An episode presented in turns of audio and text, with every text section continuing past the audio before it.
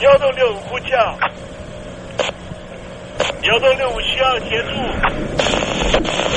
幺洞六五呼叫，幺洞六五需要协助。你在听吗？你在听吗？你在听吗？你在你在听吗？人生如航行，去与返，载满多少故事？你要睡上下铺吗？后面这个地方。如果吵得太累的话，三天都没有洗澡，真的很累，地上就躺着就睡了。我有看到我父母亲，我现在是要去看父母亲的状况。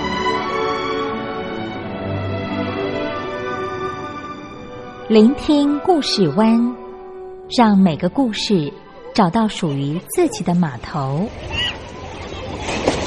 我到了那儿以后，我们就往妈妈家去。我一到那边，就感觉我妈妈已经她能够活活下来都不容易。我知道，她没她没跟我讲，我也不敢问，好好苦。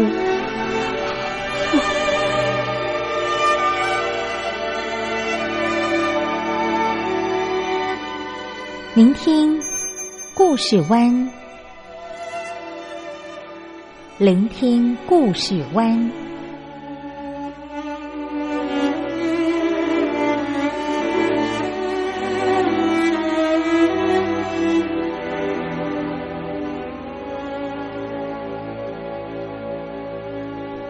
故事总有一个停泊的港湾。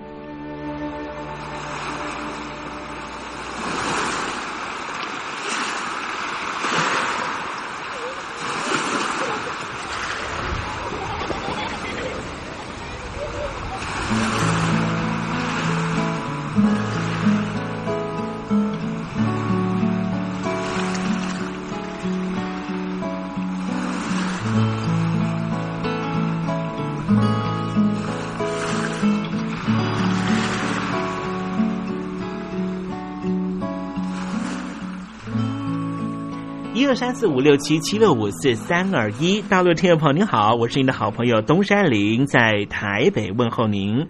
正在为您进行的栏目就是聆听故事湾，一二三四五六七七六五四三二一，全年无休，每天在空中为您服务。您在每天的凌晨三点十分，或是傍晚的六点十分，都可以在光华之声频道收听到这个栏目。聆听寰宇趋势，不用太多解释，因为聪明的你心中自有诠释。亲爱的听众朋友，我们的节目早晚各一次，听众朋友你可以选择最适宜的时间，和东山林共度这短暂的五十分钟的时光，就在光华之声的频道空中相见。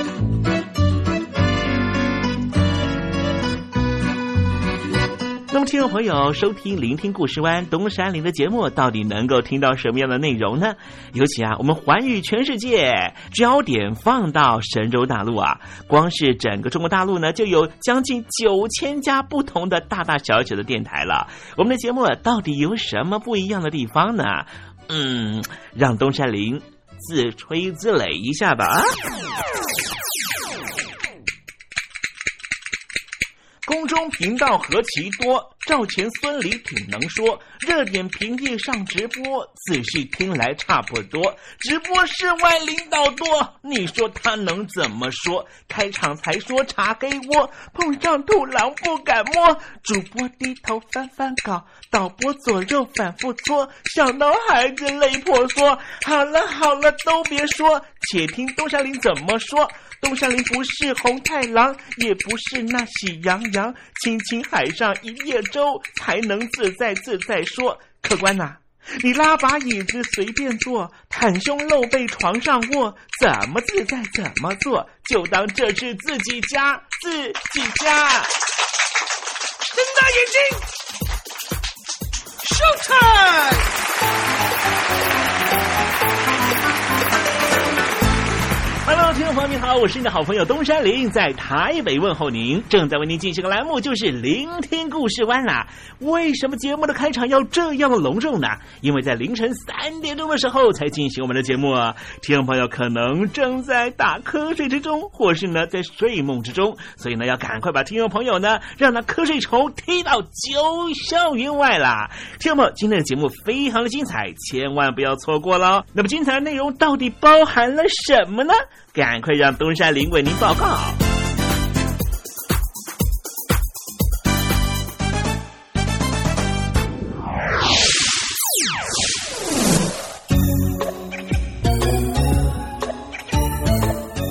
星期一，星期一，猴子穿新衣。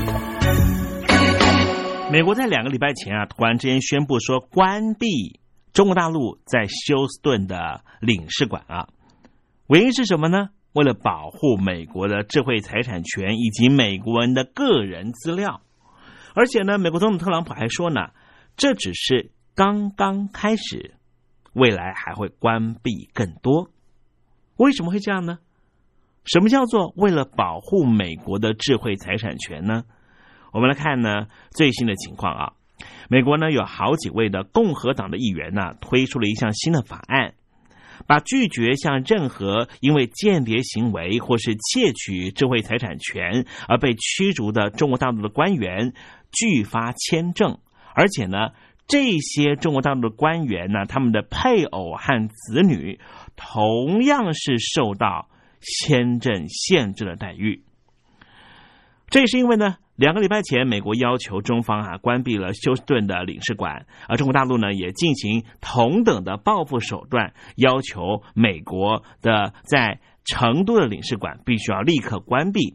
而当时美国要求关闭的理由，就是为了保护美国人民、保护美国国家安全以及保护美国的智慧财产权。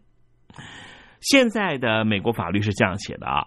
因为呢，被指控是间谍，或是呢有窃取到了智慧财产权而遭到美国驱逐出境的中国大陆的官员或是个人，是有权立刻的重新申请美国签证。也就是说呢，即便是呢被驱逐出境，但是他还是可以继续的立刻申请，只要通过的话，他又可以回到了美国。不过呢，这样的一个状态呢，让美国有许多的议员呢非常的不开心，因此呢，有好几位美国。的共和党的议员呢，就提出了保卫美国防范间谍法呢，就希望呢把现行的这个呃移民和规划法的部分呢啊，因为呢这个间谍呢或是窃取智慧财产的这个漏洞把它补起来。同时呢，这个法案呢还定定了哈，扩增到呢有关人员的配偶和子女。依照这个新的法案的内容的话呢。指的是五年内因为从事的间谍或是智慧财产权窃盗而被停发签证的话，那么他们的配偶和子女同样是没有办法获得签证的啊。其实台湾呢，在八零年代。末到九零年代的时候啊，也曾经遭受到了美国所谓的超级三零一条款的对付哈，主要的呢就是呢智慧财产的部分啊，所以呢过去这些年呢，北京当局呢似乎对于呢美国提出了警告，就是说你不断的侵犯到我们美国的智慧财产权的这件事情啊，似乎有一些轻忽的哈，所以会导致呢现在呢美国真的是啊这个猛虎出闸，啊，针对呢任何有侵犯到美。国国人、美国企业、美国法人的智慧财产的话呢，都会有非常悲惨的下场啊！好，待会儿在时政你懂的环节里面呢，再跟听众朋友呢多多的聊这方面的话题。今天是礼拜一，我们在节目的下半阶段为您进行的环节就是文学星空喽。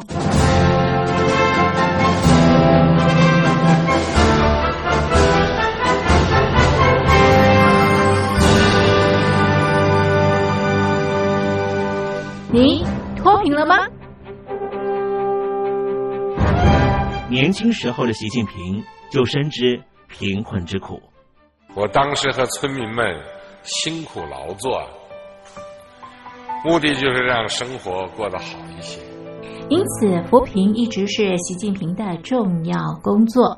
二零一五年，习近平在中央扶贫开发工作会议上做了二零二零大陆全面脱贫的承诺。到二零二零年，我国现行标准下，农村贫困人口实现脱贫，是我们的庄严承诺。一诺千金，全社会要行动起来，进锐出战，精准施策。于是，一场脱贫攻坚战席卷大陆。为了打赢扶贫攻坚战，大陆提出了精准扶贫。世界上大部分采用的扶贫方式，都是将扶贫的钱平均分给贫困者。中国的精准扶贫则完全不同。为了让资金使用更高效，扶贫效果更好，中国根据村子的特点以及每户村民档案记录的不同情况来分配钱，安排不同的扶贫方式。于是，有的村子做起了旅游业，有的村子通过修路大桥，极大的增加了农产品的销量。有些没有工作能力的老人，给他们生活所需资金保障；有些缺乏劳动技能的，给他进行职业培训。中国扶贫就是这样结合村子的特点与个人的情况，以个性化定制为每个贫困户找出脱贫方式。这就是中国扶贫的精准度。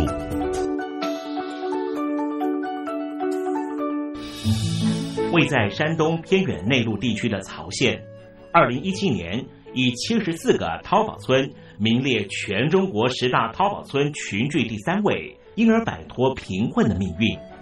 丁楼村是曹县淘宝村的鼻祖，全村有九成多的家庭在家开网店，大多以服装加工业为主，并形成产业，带动周边乡镇跟进发展，连人口都跟着回流。大学生和外出务工青年纷纷返乡创业。二零一六年，丁楼村的全年电商销售额已高达三个亿，产品远销十多个国家和地区，百分之八十以上的人家拥有私家车。从二零一六年到二零一九年，大陆累计发放三千八百多亿人民币，并动员大量人力，全力扶贫。今年。就是二零二零年，大陆彻底脱贫奔小康了吗？大陆国务院总理李克强在今年人大会议闭幕后的中外记者会上，他是这么说的：“中国是一个人口众多的发展中国家，我们人均年收入的平均水平是三万元人民币，但是有六亿人。”每个月的收入也就是一千元，一千元，在一个中等城市可能租房都困难。现在又碰到疫情，其中有一位农民工说他五十多岁了，在外打工三十多年，每年如此，但今年就没有找到工作，全家都陷入困境。唉，听众朋友。你脱贫了吗？欢迎听众朋友来听分享你的脱贫经验，或者大陆政府脱贫做法与建议。我们准备高端短波收音机要送给您哦。活动从八月一日进行到十月三十一日，请您写下姓名、地址、邮编、联络电话、年龄等基本资料。传统邮件请寄到台北邮政一七零零号信箱。台北邮政幺七零零号信箱，嘉陵东山零收。电子邮件请寄 lily 三二九 at ms 四五点 highnet 点 net，l i l i 三二九 at ms 四五点 highnet 点 net。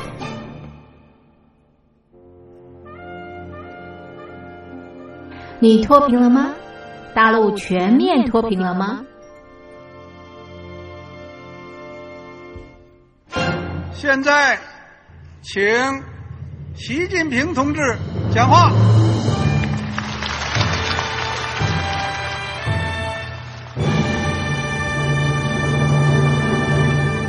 中国梦必须紧紧依靠人民来实现。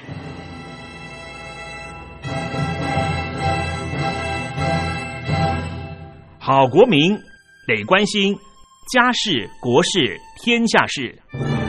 呃，谢谢发言人。我们注意到啊，现在那个外面有很多关于前中央政治局委员周永康的一些消息和报道。我不知道发言人对这个事情有没有什么可以呃透露、可以披露的。国家对于公事啊，不是什么东西都要公示的。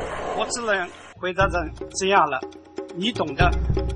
作为天津市来说，每年要偿还的这个公路建设的贷款量有多大？哎，这个。郝国民这个偿还得回避时政敏感议题，因为他这个这个事儿我就不好再说太细。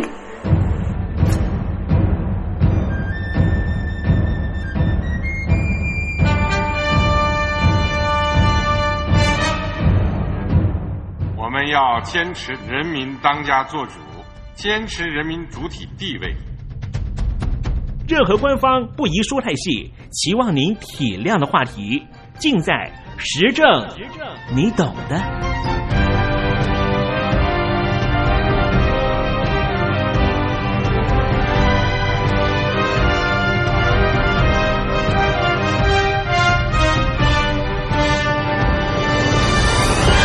我只能回答这样了，你懂的。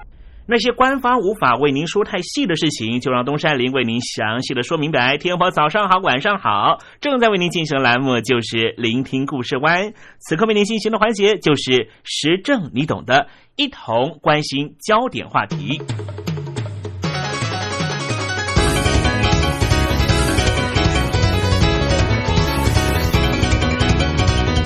大陆听众朋友，你好，我是您的好朋友东山林，在台北问候您。正在为您进行的栏目就是聆听故事湾。我们现在为您进行的环节就是时政，你懂的，把那一些在台面下没法和您说清楚明白的事情，通通不光详尽说明啊。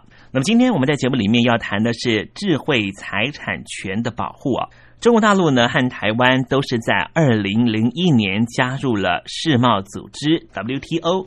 那么，除了货品和服务贸易必须要遵守 WTO 的规则和他所对外的承诺之外，大陆的智慧财产权的保护的发展，其实也随着大陆经济发展和国际经济的高度接轨，成为当今最重要的政策议题。那么，因此呢，在二零零一年十一月加入了 WTO 之后，北京当局也进一步的增订了智慧财产权的相关法规，以符合 WTO 的相关协定。而最近这几年呢，因应大陆产业技术升级和外贸经济的需求，大陆政府更强化了制裁权保护的法制建设。例如，在去年的年末十一月五号的时候，北京国务院的总理李克强就特别针对于制裁权保护提出了三项指示。第一项就是要强化智慧产权的保护，大力打击各种侵权行为；第二项就是促进专利、版权、商标、植物新品种等创造和运用；最后第三点就是建立国家科技重大专项及科技计划知识产权目标评估制度，促进创新成果的商转转移。那回顾中国大陆的制裁权保护制度，从加入 WTO 以来的发展，大陆的制裁权保护机制已经形成了司法审判和行政执法的双轨机制，也就是不仅大陆的法院依照民法对于智慧财产权的纠纷案件进行民事审议，并且做出相应的民事责任追究，同时行政执法机构对于制裁权侵权行为也有查处的职能。首先，在法律架构和司法审判层面，中国大陆的制裁权保护的法律结构，除了因应在国际上的承诺加入相关的国际组织和协定之外，也就保护智慧财产权等方面陆续起草颁定相关的法条。同时，北京当局也新设立了专门法院处理相关的诉讼案件。包含了去年年末开始，也就是十一月份，在北京、上海、广州成立了知识产权法院。依据法律的规定，这三家智慧财产权的法院处理的范围，包含了专利、植物新品种、机体电路设计、技术秘密、电脑软体民事和行政案件，以及涉及驰名商标认定的民事案件等等。在法律建设方面，例如，在去年五月份实施了新修正的商标法，对于商标注册申请、商标评审、商标专用权保护和商标代理等等，都做出了新的规定。新的商标法也厘清了驰名商标的基本概念，进一步明确了驰名商标保护认定的原则。那么，在司法审判方面，那么中国大陆呢，法院目前采取的是二级审制度。以刑事处罚还没有普及，那民事的部分呢，则可以就当地法院来提起诉讼。数量上面呢，目前已经逐渐的增加。侵权赔偿方面，则是采用简单的计算法来计算赔偿金额，例如以原告原来可以获得金额来计算。在证据保存的部分，原告可以轻易的申请法院为证据保存。那么根据统计。近期，中国大陆的智慧财产权赔偿相关的诉讼案件的数量已经大幅的增加，大部分的原告也都是境外的国外公司，包含了 Nike、还有华纳兄弟集团以及雅马哈这些知名的跨国企业，就占有百分之七十。那被告呢，则是大多是中国大陆本土的公司。争议的产品类型主要是电子相关产品、服装类的案件，主要就是牵涉到商标权，尤其是法国、德国跨国公司对于中国大陆本土公司的控告。另外，以法院审查权方面来统计，主要审判的法院最大宗还是在北京市，再来是上海市。因此，在上海和北京的打智慧财产权的官司的律师就特别的多。其次，在行政执法层面，再来讨论一下，中国大陆实施的智慧财产权行政保护是一个具有中国大陆特色的智慧财产权保护制度。而且，这种制度已经由过去的以行政处理知识产权纠纷为重心，移转到现在的以行政查处知识产权违法行为为重心，并且逐步的迈进以提供行政服务为基本理念为重心。也就是说，智慧财产权的权利人，除了通过司法途径之外，还能够以行政途径来保护他的智慧财产权。对于侵犯制裁权的行为，权利人可以直接向行政主管机关申诉，行政机关也可以依照职权进行查处。智慧财产权的行政主管机关可以在查处的过程中，对于侵权的物品进行封查和扣押，并且采取停止侵权的禁令、罚款这一些救济手段。由于中国大陆的行政程序在打击侵权方面的速度很快，费用低廉，十分的受到智慧财产权权利人的欢迎。同时，中国大陆商务部也根据了北京国务院办公厅印发的《保护智慧财产权行动纲要》。二零零六年到二零零七年的版本的要求，到目前为止已经设立有五十多个综合性保护智慧财产权举报投诉服务中心。受理有关侵权，就是侵害了商标权、专利权、著作权、商业机密、植物新品种权、特殊商标专用权、机体电路布图设计专有权以及其他侵犯智慧财产权的七大类的行为举报投诉，也提供咨询服务。此外，中国大陆的国家知识产权局也依据了二零零七年十一月所印发的。知识产权维权援助工作指导意见，以及二零零八年北京国务院办公厅印发的《国家知识产权战略纲要》，陆续设立了知识产权维护援助中心。到目前为止，在中国大陆已经设立了七十多家的知识产权维护援救中心，逐步的迈进以提供行政服务作为基本理念。因为中国大陆的制裁权进入了快速的发展阶段，也创造出了庞大的商机和就业需求。例如说，因为仿冒的情况太过于严重，使得各大公司不得不申请专利来保护自己的研发成果。这样的需求就创造出每年超过两百万件的专利申请案。不仅规模超过了欧美，更连带的是专利代理人，就是专利师的需求向上攀升。专利代理人也因此成为越来越受到青睐的职业，可以说是目前中国大陆就业市场的当红炸子鸡。除了专利申请的需求之外，中国大陆的山寨模仿问题，除了专利之外，还包含了商标、著作权的侵权仿冒、商业秘密的侵害、商标注册的障碍、商标恶意抢先注册纠纷、企业名称之间的冲突、企业名称和商标的冲突，以及网域名称的纠纷等等。这一些问题都是层出不穷，使得诉讼案件持续上升。律师事务所更是忙到不愁没有案件可以接，只愁这些官司永远都打不完。虽然说中国大陆的智慧财产权已经慢慢的开始和国际社会接轨，但是实际上北京当局的救济方式是因为行政和司法双行的结果，所以最终还是使得实际执行的时候情况变得非常的复杂。再加上赔偿金额普遍十分的低廉，而且行政执行效率不太好，导致于侵权的厂商根本不会害怕，了不起被你赔着三五万人民币，但是呢，我透过侵权的行为却已经赚了数百万元。因此，中国大陆的智慧财产权的保护呢，还是需要继续的精进。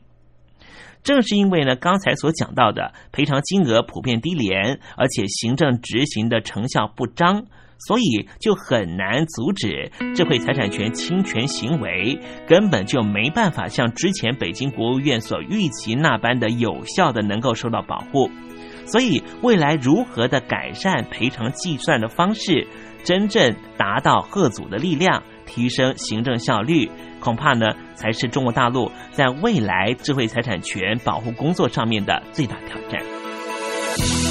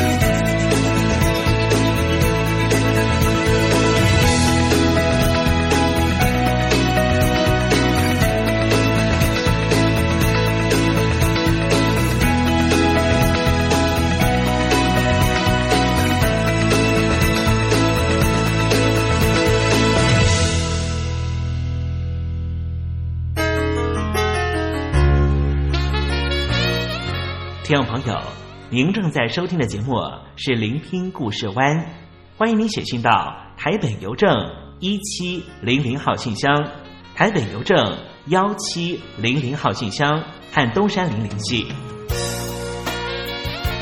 东山林就是东边的山里有只麒麟的东山林，东山林等候您的来信哦。我们打勾勾，拇指和拇指盖手印，打勾勾是我们之间的默契。你的承诺我相信，Cause you're my everything。我们打勾勾，说好谁也不会离去，打勾勾，我知道你懂我的心，Baby Baby，I believe。这是我们之间彼此许下的约定。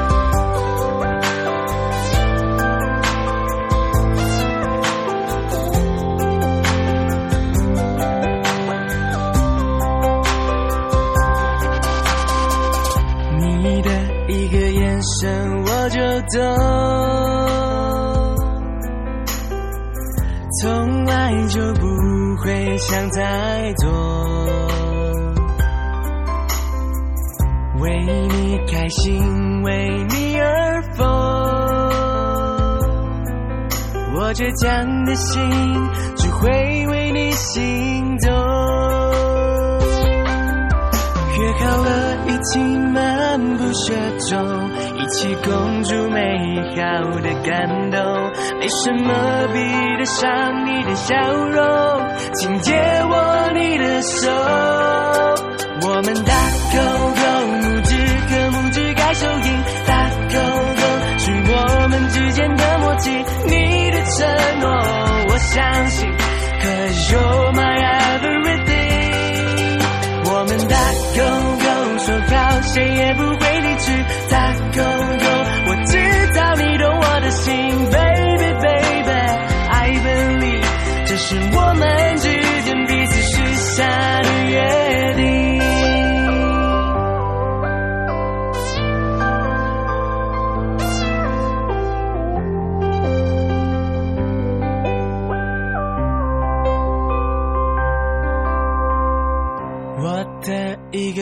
笑你就懂，从来就不用说太多，为你心动，为你而疯，你不安的心只需要我来哄。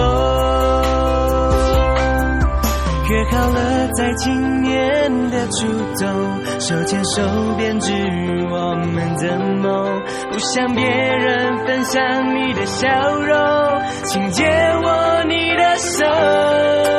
我们打勾勾，拇指和拇指盖手印，打勾勾是我们之间的默契。你的承诺我相信，Cause you're my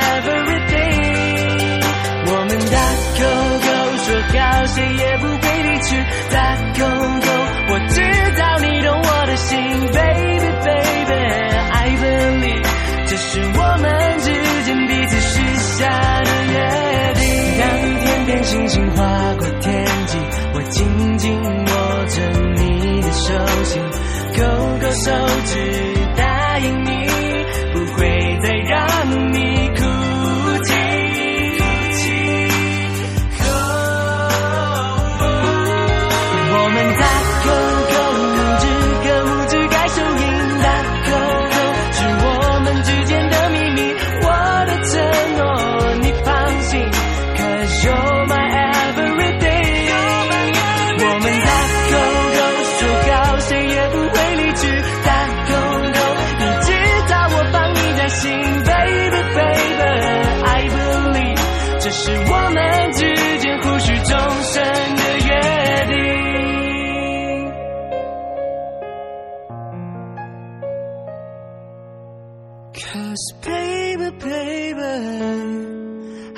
Believe.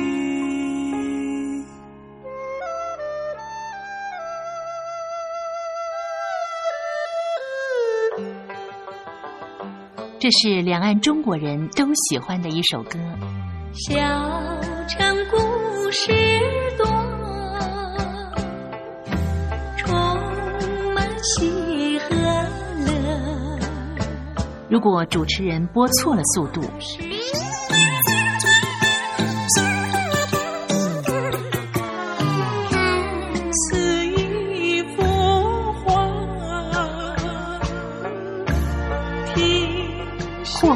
或慢的走调歌曲，都不是听众喜欢的。人生境界真善美，真意包括。两岸和谐关系也得循序渐进，快慢相宜。小城故事真不错，请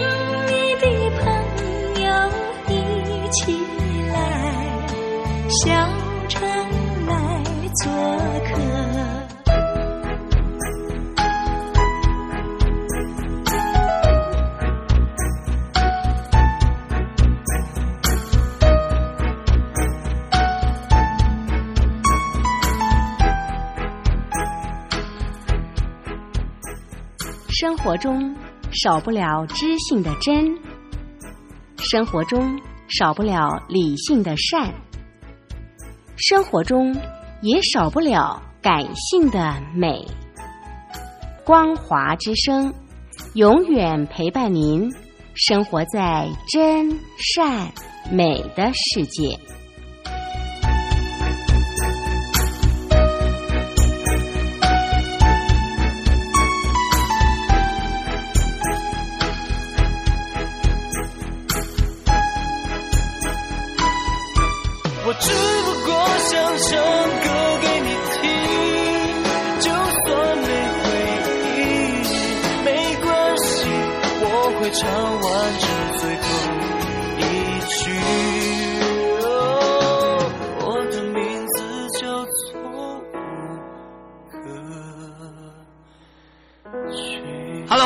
的听众朋友，你好，没错，我就是吴克群。不管你现在在做什么，不管你现在在哪里，吴克群和光华之声在台北问候你。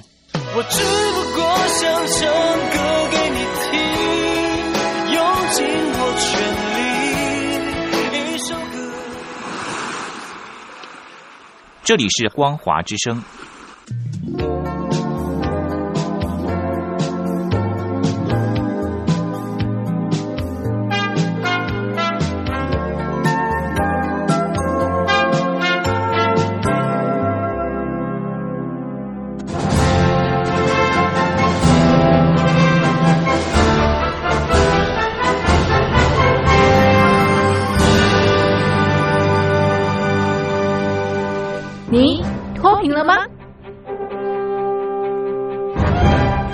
轻时候的习近平就深知贫困之苦。我当时和村民们辛苦劳作，目的就是让生活过得好一些。因此，扶贫一直是习近平的重要工作。二零一五年，习近平在中央扶贫开发工作会议上做了二零二零大陆全面脱贫的承诺。到二零二零年，我国现行标准下，农村贫困人口实现脱贫，是我们的庄严承诺。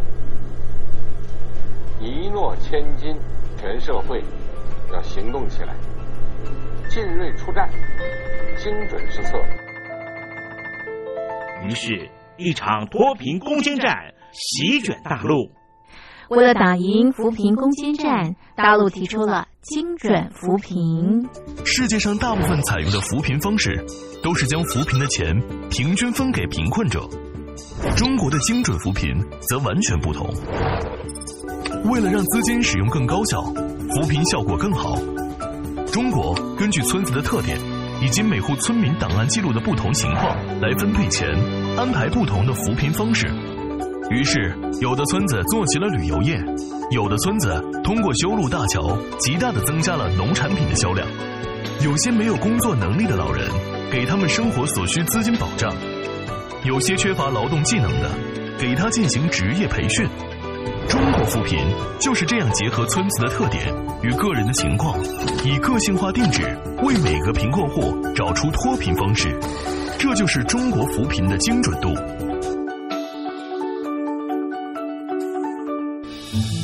位在山东偏远内陆地区的曹县，二零一七年以七十四个淘宝村名列全中国十大淘宝村群聚第三位，因而摆脱贫困的命运。丁楼村是曹县淘宝村的鼻祖，全村有九成多的家庭在家开网店，大多以服装加工业为主，并形成产业，带动周边乡镇跟进发展，连人口都跟着回流。大学生和外出务工青年纷纷返乡创业。二零一六年，丁楼村的全年电商销售额已高达三个亿，产品远销十多个国家和地区，百分之八十以上的人家拥有私家车。从二零一六年到二零一九年，大陆累计发放三千八百多亿人民币，并动员大量人力，全力扶贫。今年就是二零二零年，大陆彻底脱贫奔小康了吗？大陆国运总理李克强在今年人大会议闭幕后的中外记者会上，他是这么说的：“中国是一个人口众多的发展中国家，我们人均年收入的平均水平是三万元人民币，但是有六亿人每个月的收入也就是一千元，一千元，在一个中等城市可能租房都困难。现在又碰到疫情，其中有一位农民工说他五十多岁了，在外打工三十多年，每年如此，但今年就没有找到工作，全家都陷入困境。唉，听众朋友，你脱贫了吗？欢迎听众朋友来信分享你的脱贫经验，或者大陆政府脱贫做法与建议。我们准备高端短波收音机要送给您哦。活动从八月一日进行到十月三十一日，请您写下姓名、地址、邮编、联络电话、年龄等基本资料。传统邮件请寄到台北邮政一七零零号信箱，台北邮政幺七零零号信箱，嘉陵东山零收。电子邮件请寄 lily 三二九 at ms 四五点 highnet 点 net，LILY 三二九 at ms 四五点 highnet 点 net。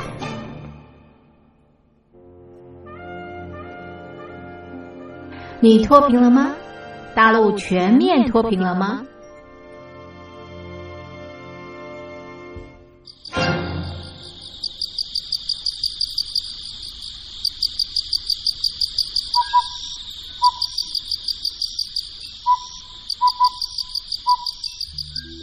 文学有着教化怡情的作用。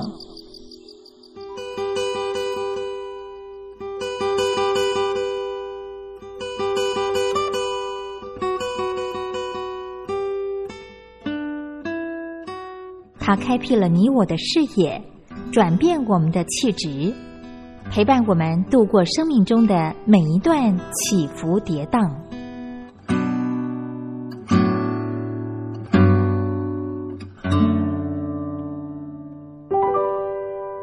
东山林邀请您一同进入文学星空。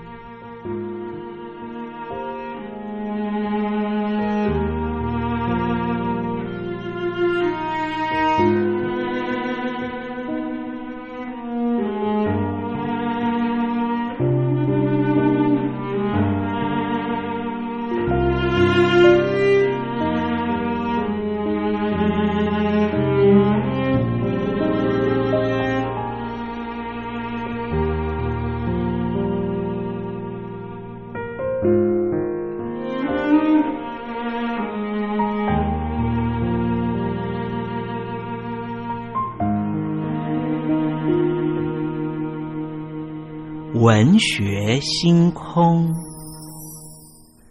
文学带给我们的不是抽象艰涩的僵化信条，而是活生生的生命经验。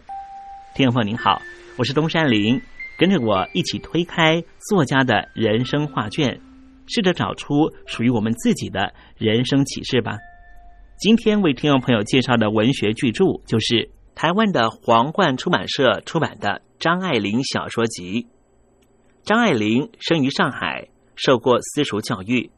十八岁的时候到香港大学念书，但是因为太平洋战争爆发，学业没有办法完成，而返回了上海。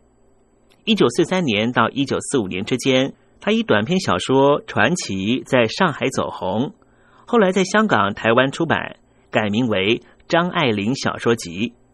他还有散文集《留言》《张看》。长篇小说《半生缘》《怨女》《秧歌》《赤地之恋》，张爱玲小说集收录了作者二十三岁到二十五岁所写的十五篇短篇小说，每一篇都十分精彩。《倾城之恋》写的是一对金瓜的男女，稍有矜持，半度诚恳，在结婚和同居之间争执，最后靠着战争唤起了相濡以沫的情感，做了平凡夫妻。留情这篇小说写着相差二十三岁的夫妻，纯粹为了生活而彼此照顾，亲友都认为，即便是暂时做妾也没有关系。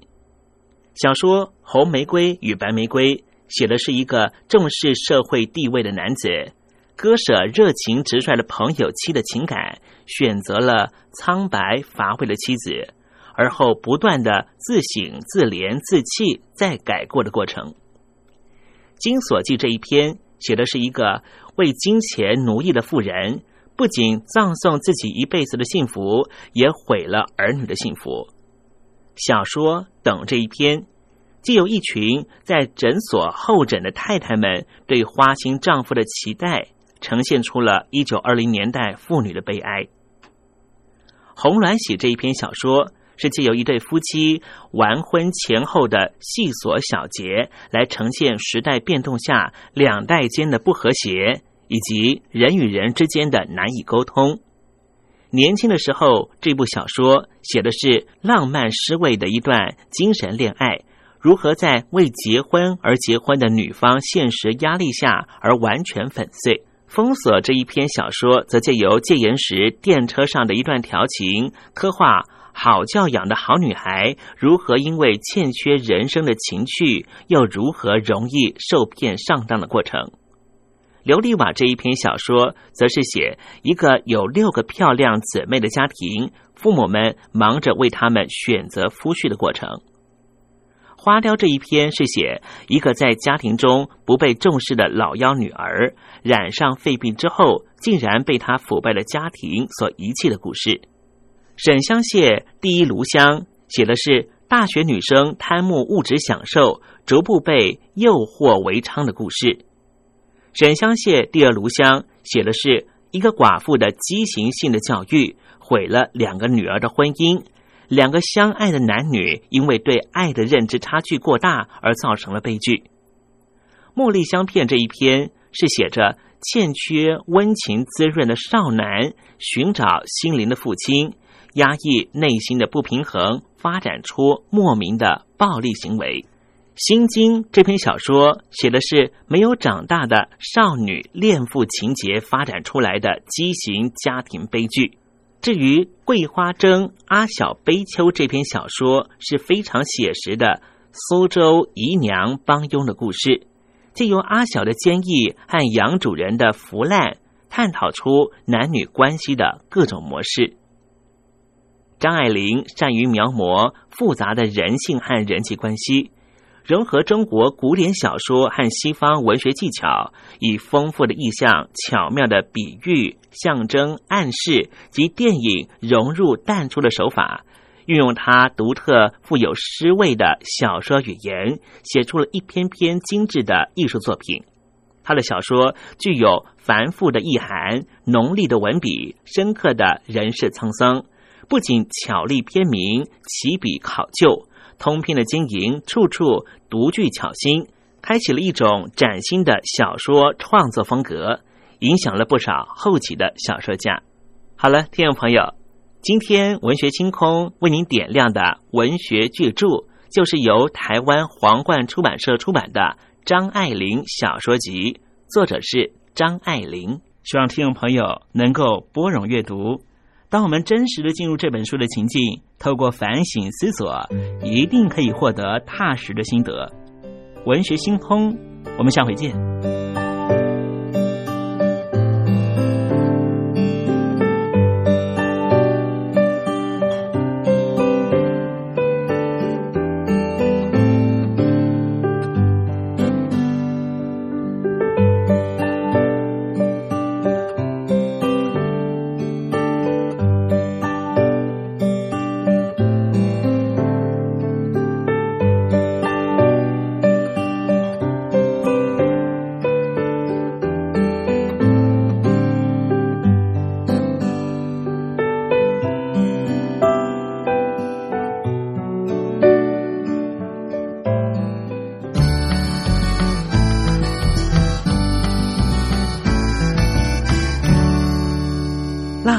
心还惜别，替人垂泪到天明。